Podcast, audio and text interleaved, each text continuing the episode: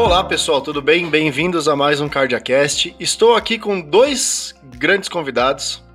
Primeiro, Dr. Tiago, oncologista, fundador da We Cancer. Bem-vindo, doutor. Tudo bem? Tudo bom? Prazer estar aqui. Tudo ótimo. E o meu filho, Martim. Fala boa noite, filho. Boa noite. Isso. Hoje está aqui com a gente devido ao trânsito de São Paulo. Prazer estar aqui com você, mais um CardiaCast nosso. É um prazer conhecer gente e falar com gente que está revolucionando o tratamento de diversas formas e melhorando a vida das pessoas, né?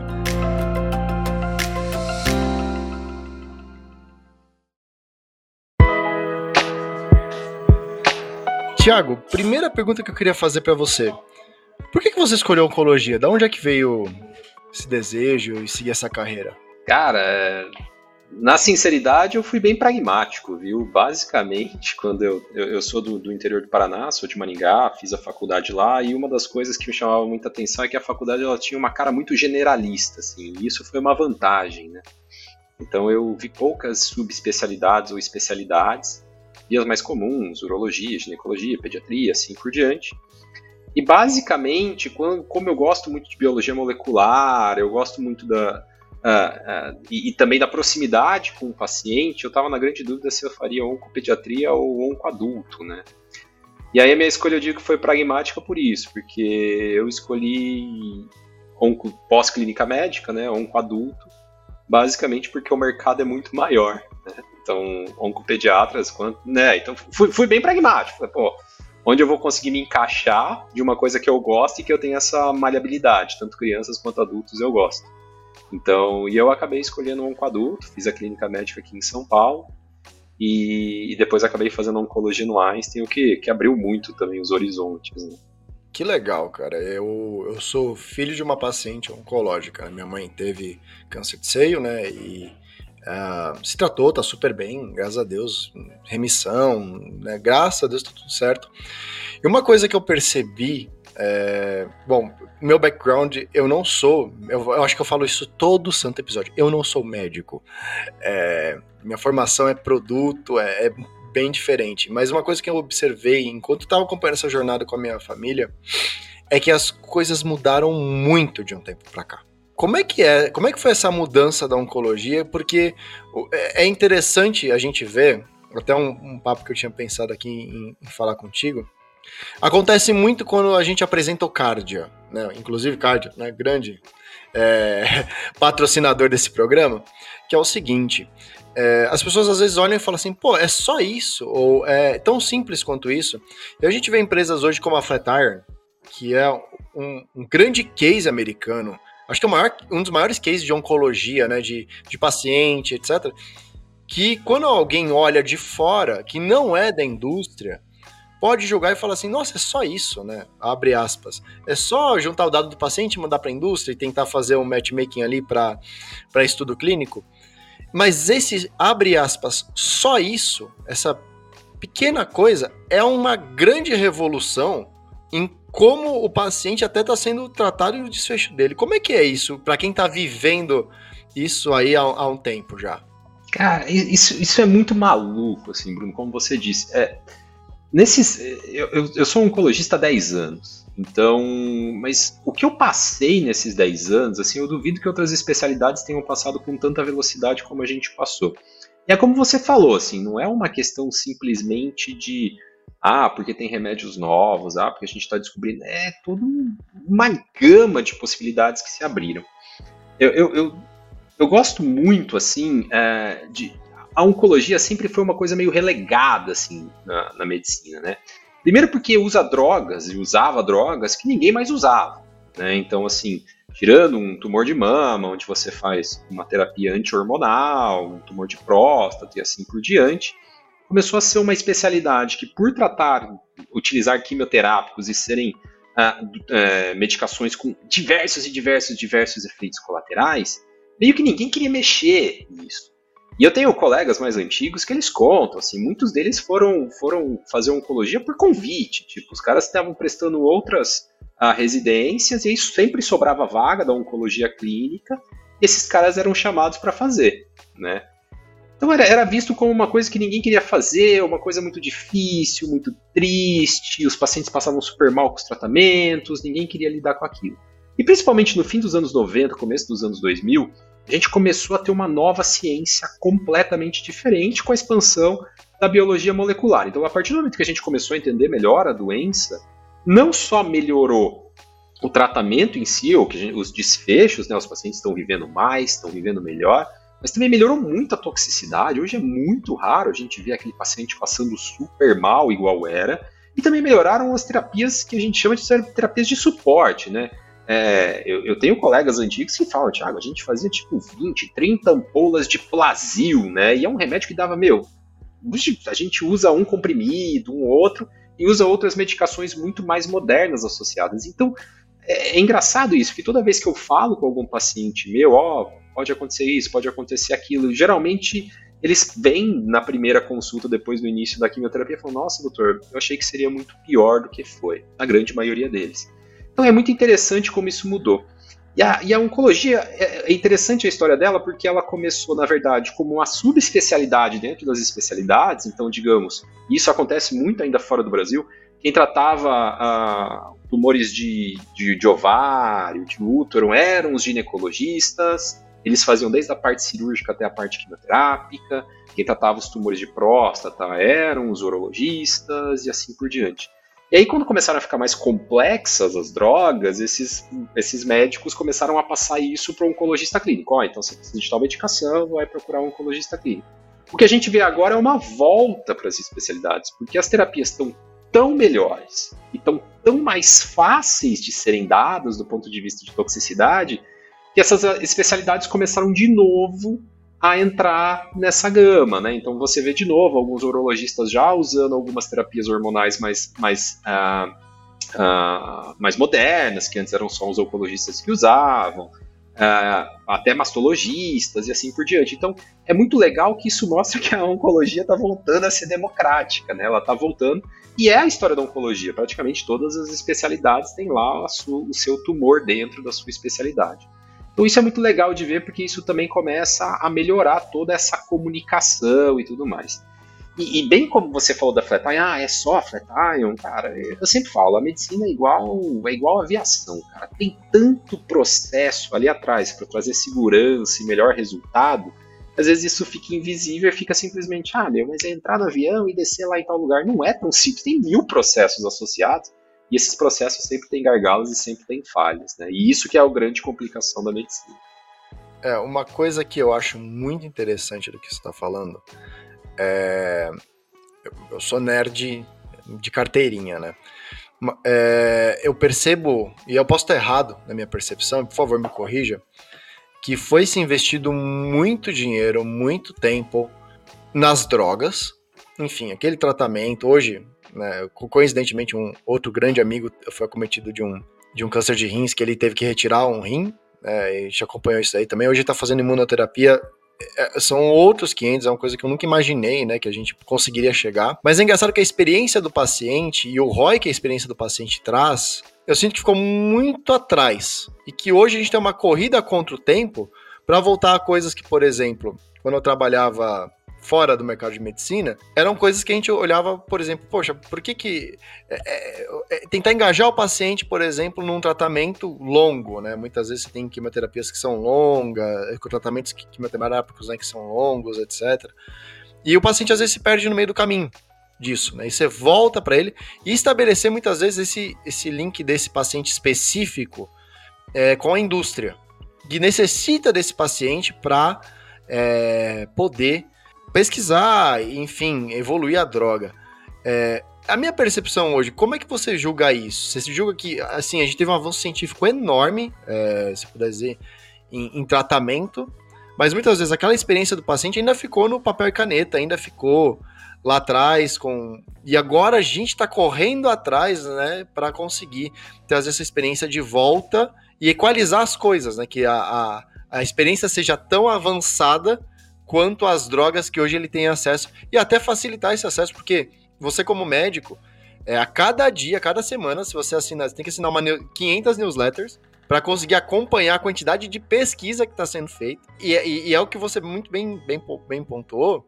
Cada partezinha do corpo, como você falou, cada especialidade tem o seu tumor lá dentro, né? E eles são muito, ah, muito distintos um do outro. Então, acompanhar cada pesquisa de cada um deles deve ser também muito difícil. Como é que é essa experiência, tanto para o paciente, na sua opinião, quanto para o médico também? Para ele poder se atualizar, para ele poder ter acesso a tudo isso, ele poder, obviamente, com esse acesso à informação, dar o melhor cuidado para o paciente. Pelo paciente é algo maluco, assim, né? Porque primeiro é, é, é um tufão passando na vida dele do nada, né? O cara vai fazer, às vezes, uma endoscopia, porque tá com uma gastrite, descobre um tumor de estômago, muitas vezes está avançado e assim por diante. E, cara, de repente, ele tá com aquele, com aquele tag, falando, eu tenho um tumor e eu preciso tratar.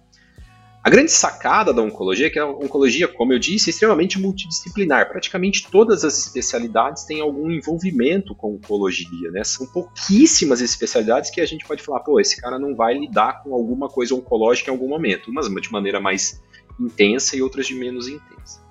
E a grande questão que a gente fica é que como toda, como toda área de saúde, a gente vai ter pessoas que são extremamente dedicadas àquilo e que conseguem trazer melhores desfechos. E, e eu estou falando especificamente de cirurgiões aqui.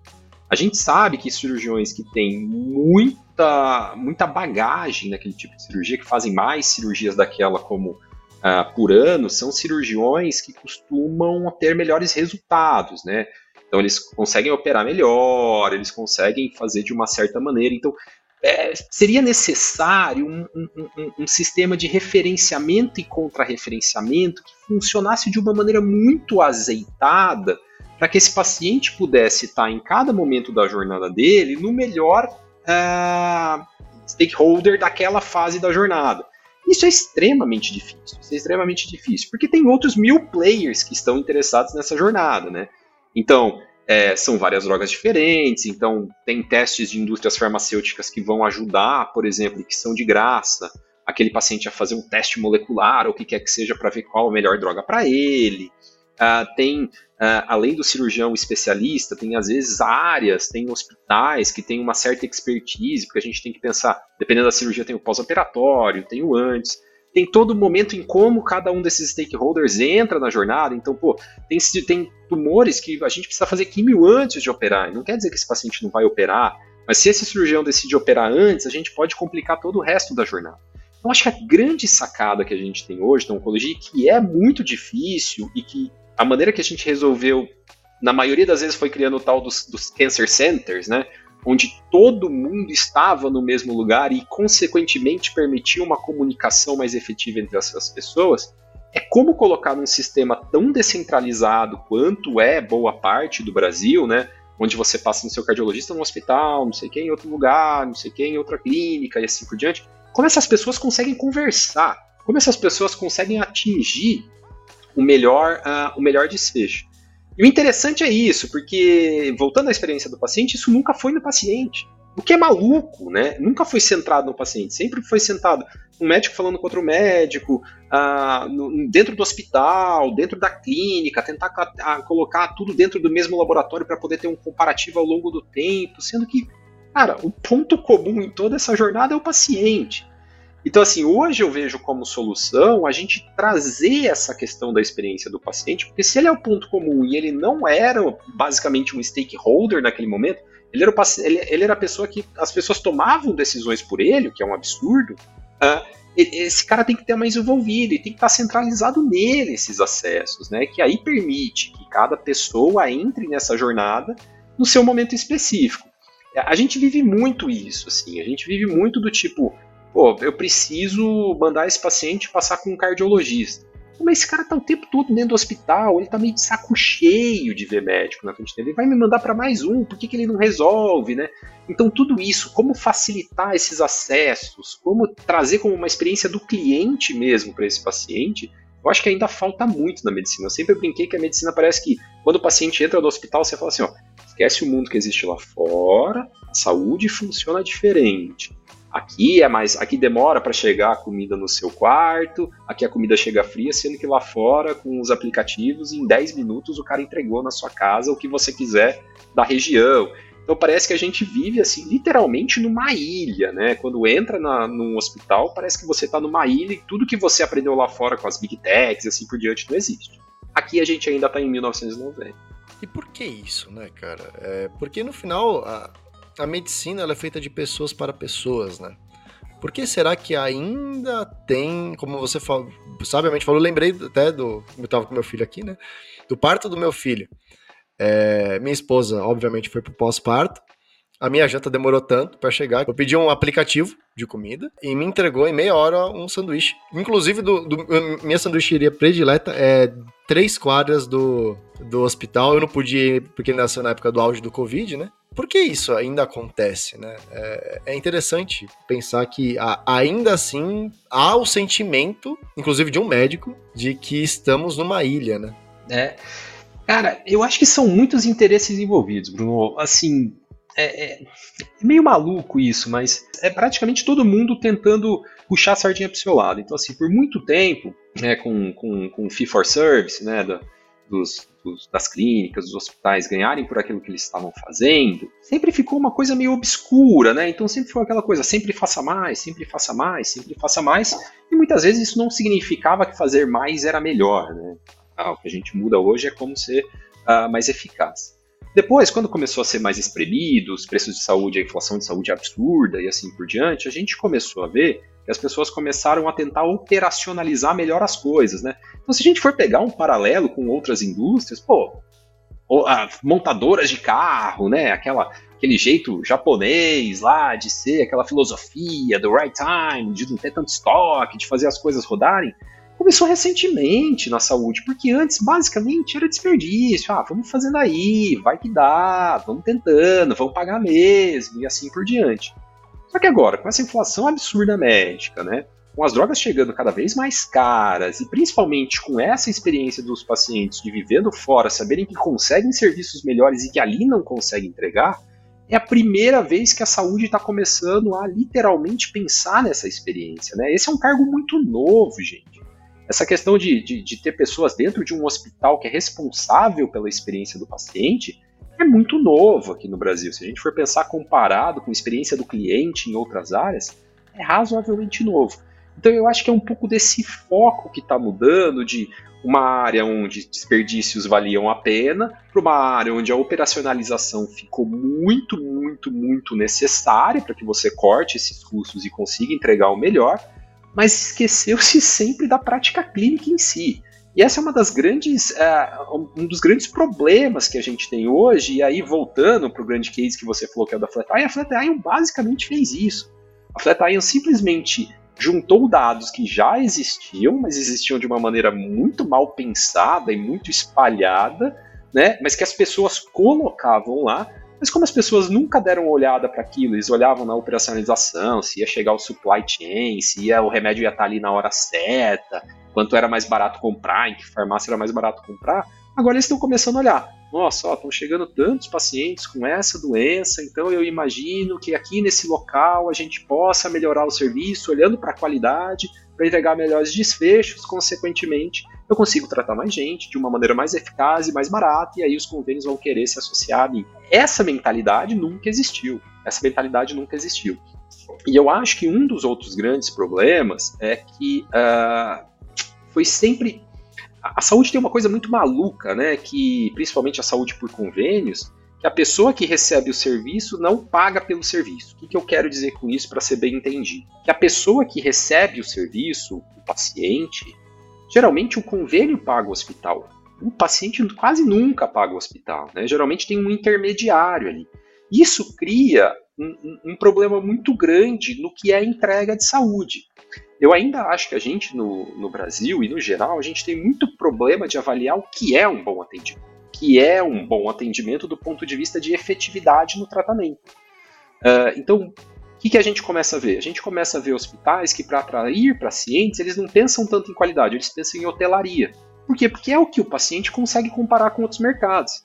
Né, então você vê hoje hospitais que têm entradas que parecem grandes shoppings de megalópolis, assim, e aí você vai ver por quê? Porque ali é onde o paciente consegue falar, pô, se tem isso aí, significa que tem um bom atendimento. Porque eu já passei por algo parecido num shopping onde eu fui que era muito semelhante a isso. Opa, esse lugar é um bom hospital. Não necessariamente. Não necessariamente. Né? Então, essa discrepância, se a gente começar de alguma maneira começar a mostrar para os pacientes o que é um bom atendimento de verdade, o que é um desfecho, o que é não ser reinternado, o que é ficar o mais tempo possível em casa, o que é não ter complicações e conseguir mostrar isso de uma certa maneira, acho que ajudaria muito a trazer essa, eh, essa diminuição da responsabilidade para outras pessoas e trazer para o paciente dessa maneira como que ele consiga cobrar o que é correto e o que é o melhor para ele.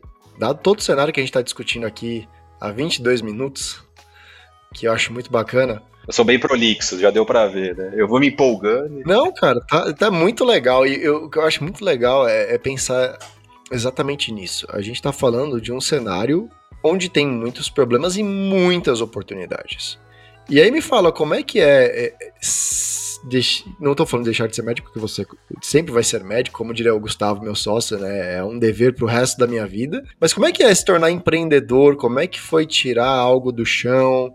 Nesse cenário como um todo, de onde é que veio o clique de fazer o Cancer? Me fala um pouco mais sobre isso. Então, cara, é, essa história é bastante interessante, assim, porque eu, eu, acho que na verdade foi uma sinergia, né? Quando eu encontrei o Lourenço e o César, a gente, ó, olha que maluquice. Eu tinha, eu tava no, eu, é, eu tinha acabado de entrar na, na Beneficência Portuguesa de São Paulo e eu fiquei meio que responsável pela inovação em oncologia. E quando a gente fala em inovação em oncologia, para a maioria dos médicos, eles pensam droga nova, teste novo. Eu falo, cara, não é isso. Não adianta nada eu ter isso e eu não conseguir entregar para as pessoas. Eu preciso entregar isso para as pessoas. E aí eu pensei, putz, qual que seria uma sacada interessante uh, para que a gente pudesse começar a mudar um pouco a cultura dentro do hospital, alguma coisa que a gente conseguisse fazer com que as pessoas entendessem o que eu quero dizer como inovação. Inovação não é só coisa nova, inovação é literalmente melhorar o que já existe. Uh, e aí, uh, uma das farmas acabou promovendo como se fossem encontros de inovação, onde eles colocavam startups para fazer pitches, né? Ou colocar em standzinhos ali e chamavam os médicos da cidade e tudo mais. Eu lembro que até que teve uma aula do, do Atila Yamarini, foi antes da, da, da, pandemia, né? Então, assim, foi, foi maluco ali. E aí eu encontrei o César e o Lorenzo e eles já tinham o Cancer, tinham começado, já estavam na, na Eretz. Falei, cara, são esses caras. São esses caras, vamos começar a conversar. E a gente foi maturando a ideia e tal, e eu trouxe eles uh, ah, para fazer um POC na BP. e foi muito interessante, porque o que eu queria testar nesse POC é o jeito que a gente já tem de cuidar de uma maneira completamente não processual, será que a gente consegue melhorar com o aplicativo? E basicamente eu peguei um, uma parte do serviço da BP lá, que era o transplante de medula, onde já tinham enfermeiras dedicadas, já tinha todo um fluxo que facilitaria. Eu falei, eu quero testar a tecnologia. A gente fez uma POC, os pacientes utilizaram e tudo mais.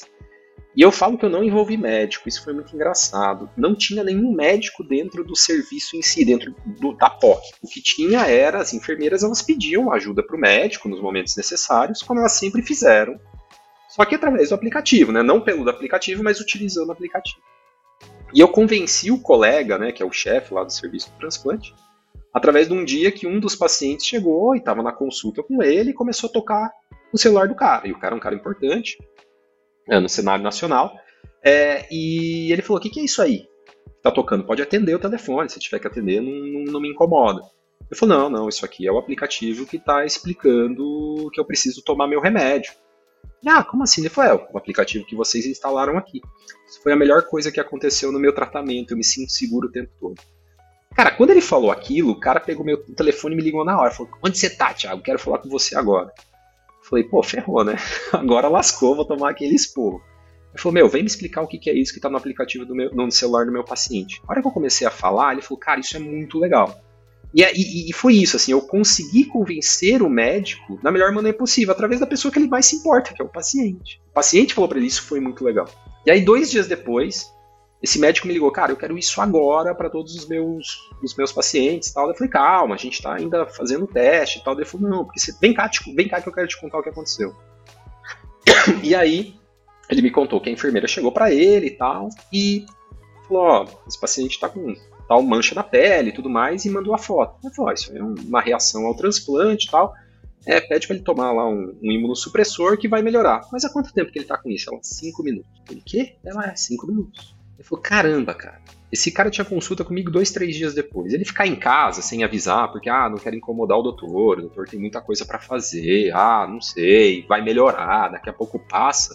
Mas dele se sentir seguro, ele entender que a qualquer momento ele poderia acessar a equipe de saúde dele.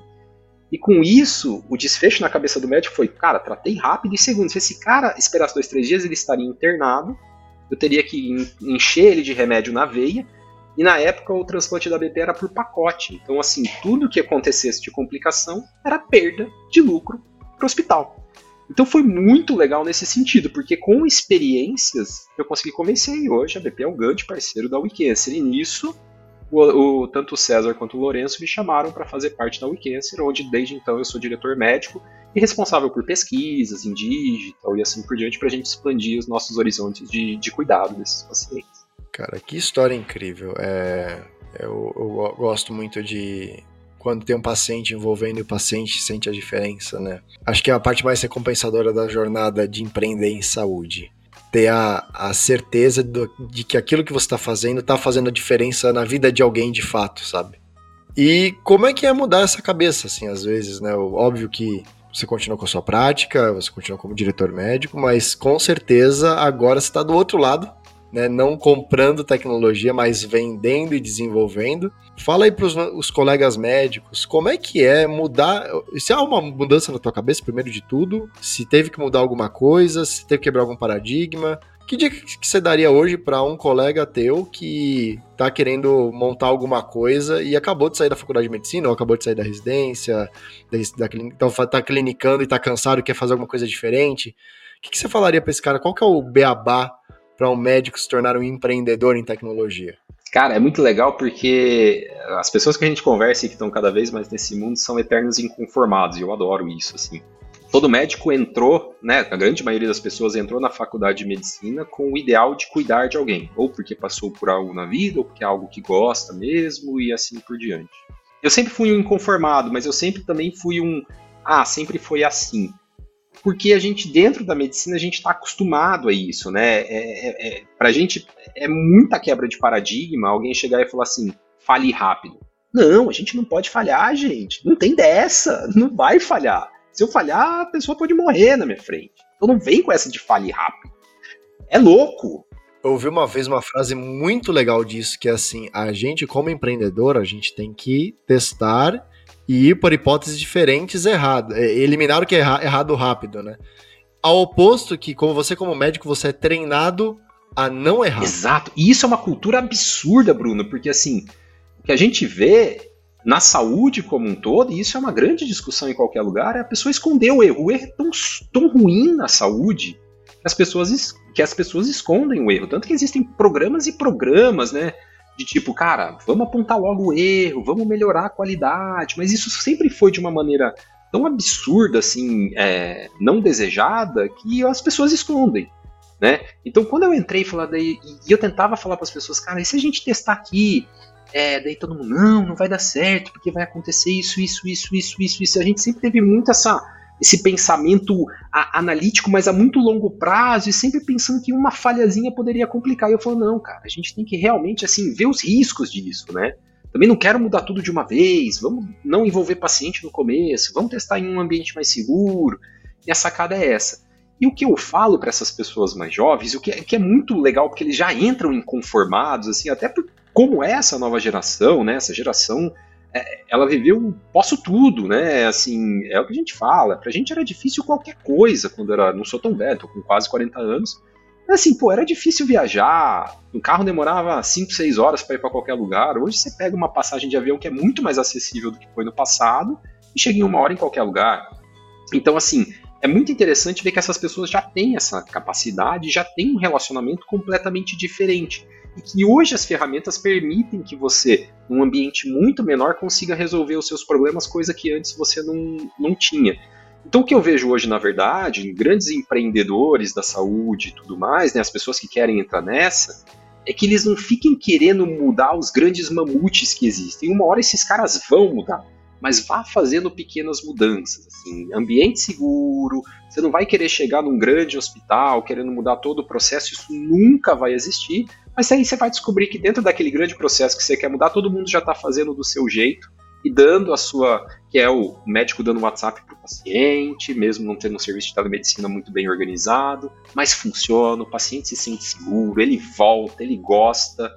Então é, é esse tipo de coisa que eu falo. Sejam eternos inconformados, assim, mas tentem não achar que a grande virada é convencer um grande hospital a pôr um serviço. Comece pequeno, vá crescendo, porque saúde é assim, a gente aprendeu o tempo todo que a gente só vai pôr aquilo em prática depois de testado, testado, testado, testado, testado, testado, testado, e olha lá, né?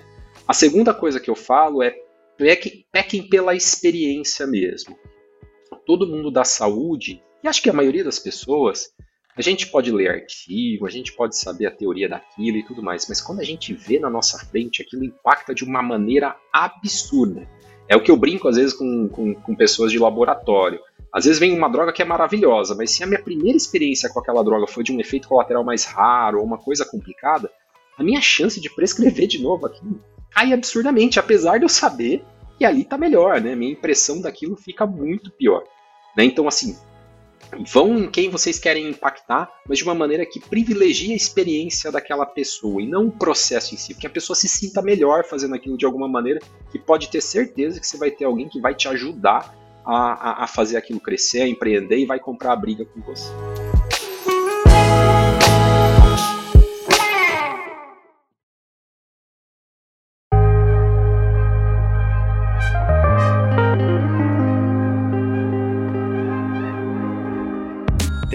Coisa que você falou que é um mantra aqui dentro da área de produto da Neomed.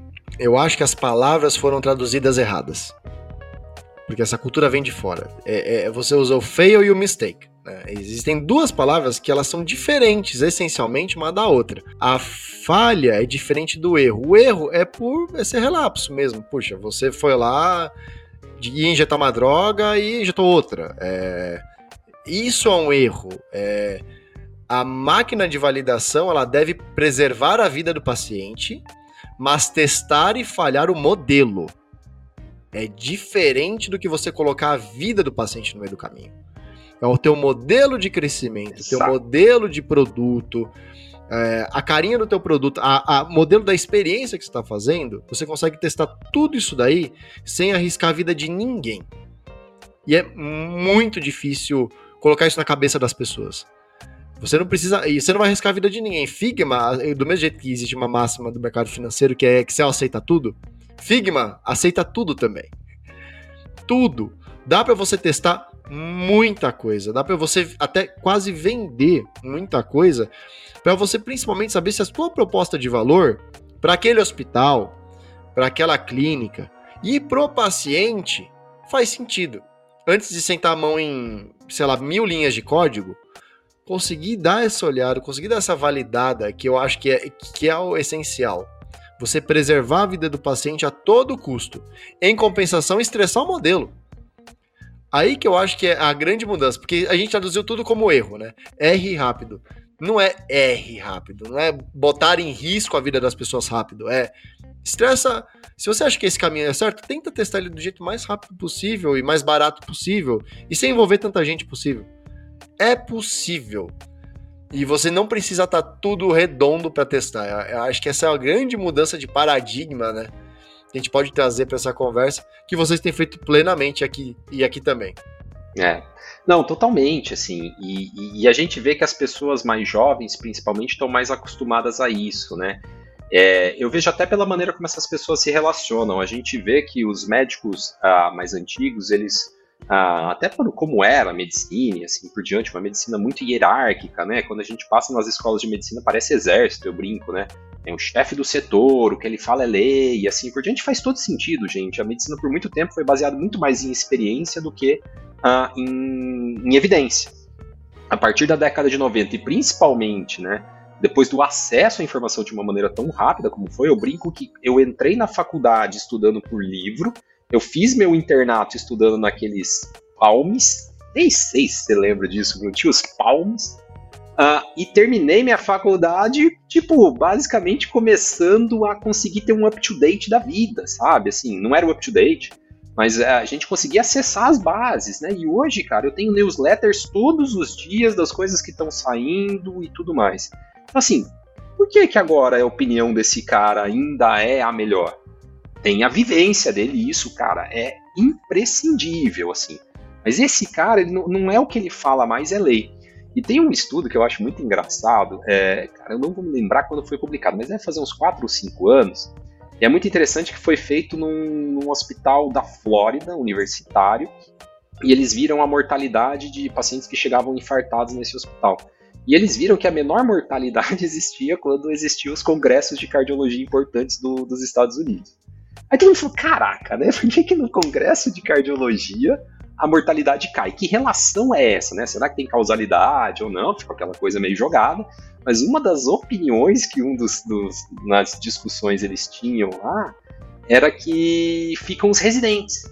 E residente costuma ser muito baseado em evidência, seguir protocolo e tudo mais. E quando estão os chefes, que geralmente no congresso saíram do hospital para poder dar aula e assim por diante, o chefe ele tem muita facilidade em mudar a conduta e nem sempre isso é certo. Porque, de novo, a gente quase nunca avalia desfecho. A gente tem um desfecho a curto prazo, mas será que no longo prazo faz diferença, né? Então é muito, muito, muito interessante essa coisa que ele colocou, que quando os chefes saíam, os pacientes viviam mais, né? E tem uma coisa que eu queria te perguntar, do, último, duas, eu tenho duas perguntas para te fazer. A primeira é, tem o outro lado de tudo isso da moeda, que é o, é o doutor internet principalmente para quem é onco, porque tudo que você pesquisa é câncer. Como lidar com esse novo paciente que já chega né, com, com um dossiê de informações que ele pesquisou, é, cruzou um monte de dados e muitas vezes não é nem aquilo e convencer esse paciente que às vezes ele está errado?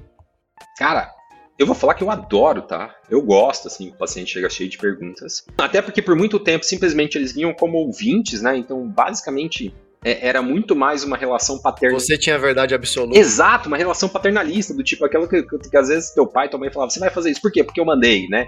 Então, cara, acabou isso. Isso é muito legal.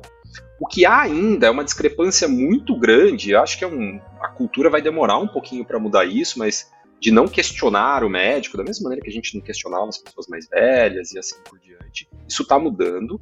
O grande problema, e acho que vai melhorar agora com o ChatGPT e assim por diante, é a questão de como, como funcionava o, grande mecanismo de busca, né? É, tudo aquilo que dá mais clique costuma vir acima, né? Então, até que depois mudaram, começaram a colocar a parte uh, com curadoria antes, exatamente, né? Mas assim, então o que acontece? Cara, o cara clica lá, a primeira coisa que vai aparecer são as coisas milagrosas e que a gente sabe que na grande maioria das vezes são cafajestáveis. Né? Isso já mostra que essa pessoa está se cuidando, ela está indo atrás, ela está procurando, então ela precisa muito mais de um guia.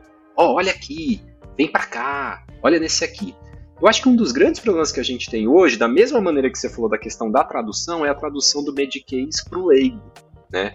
Acho que a gente ainda tem uma dificuldade muito grande de conversar com o paciente, sabe? De, do cara entender o que está acontecendo. A gente gosta muito de biologia, eu falo que às vezes eu pego, eu tô desenhando, eu mostro, cara, eu não tenho ideia se o paciente entendeu ou não. Eu tento perguntar, eu deixo eles abertos, eu sempre falo assim, ó, você tá com o meu WhatsApp, manda mensagem depois que vai surgir mil perguntas na sua cabeça, se quiser grava consulta.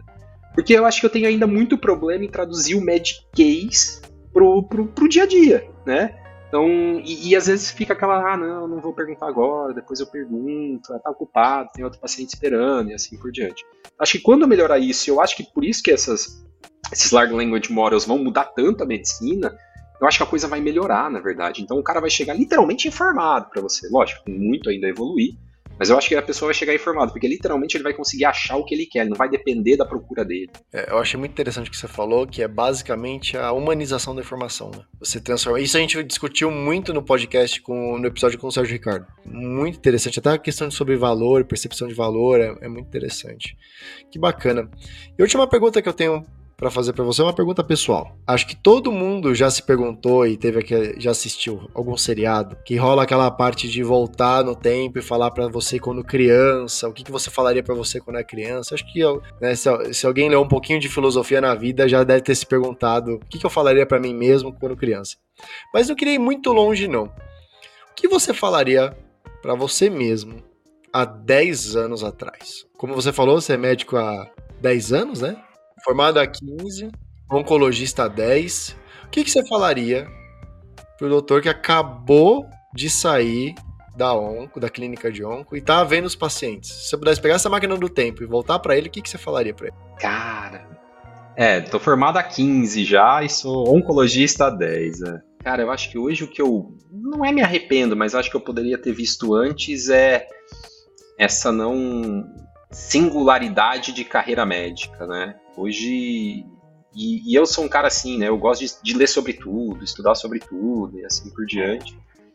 É, eu acho que eu queria, de alguma maneira, colocar na minha cabeça no passado que ser médico não é só atender paciente.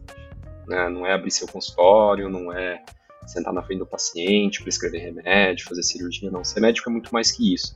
Eu acho que a gente perdeu um pouco, assim, a, a medicina no, no, passado era uma ciência muito mais humana e filosófica do que biológica. Que a gente ficou muito tecnicista nesse sentido. Então, eu acho que se eu olhasse para trás, assim, eu falaria, cara, explore mais, assim, sabe? Tipo, e não explore dentro da medicina, explore fora da medicina também. Vai ver outras coisas, vai ver se. Cara, eu vejo tanta intersecção hoje de varejo com saúde, eu vejo tanta intersecção de sei lá, indústria automobilística com saúde, processo que os caras estão acostumados a fazer não sei quanto tempo, você fala, cara, a gente não consegue fazer isso dentro do hospital há 600 anos, sei lá. Eu acho que, eu acho que isso seria muito legal, essa, essa, essa, essa multidisciplinaridade fora da medicina, é, eu, eu quereria ter vivido antes, é o que eu estou vivendo na inovação e que me, que me deixa muito grato. Que legal. É, acho que é uma dica que a gente pode deixar para os ouvintes seguindo esse conselho, se você quiser ver um, caso interessante desse conselho do Dr. Tiago Jorge aplicado na vida real, é um caso da Ideal, com um hospital americano, que eu não lembro o nome, mas que eles tinham um certo problema com a sala cirúrgica.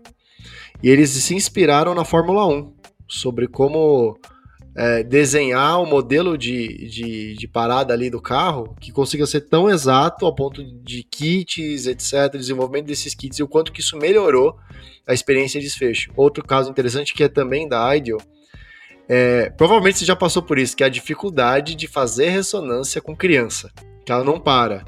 E aí você tem duas coisas. Ou você vai tentar. Você pode pesquisar, pode fazer a ressonância, sei lá, 4 Tesla, eu tô chutando aqui números, tá?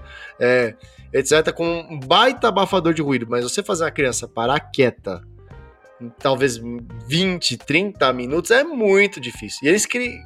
E aí você pensa, pô, como é que eu resolvo isso? Eles simplesmente adesivaram a sala de ressonância é, como um navio pirata e desenharam uma história que ficava falando para a criança que ela tinha que fazer certas coisas, olha o barulho, etc. E eu acho que o maior triunfo deles é, acho que é o seu da Philips ou da GE, que ele fala que ele foi acompanhar isso. A criança saiu da sala de ressonância e falou: quando que eu vou voltar? Que é muito legal, né? É, Tiago, palavras podem descrever o quão grato eu fico aqui de conversar contigo. Parabéns pela Weekend, pessoal. É, é, é, muito legal o trabalho deles. Sigam, curtam, compartilhem.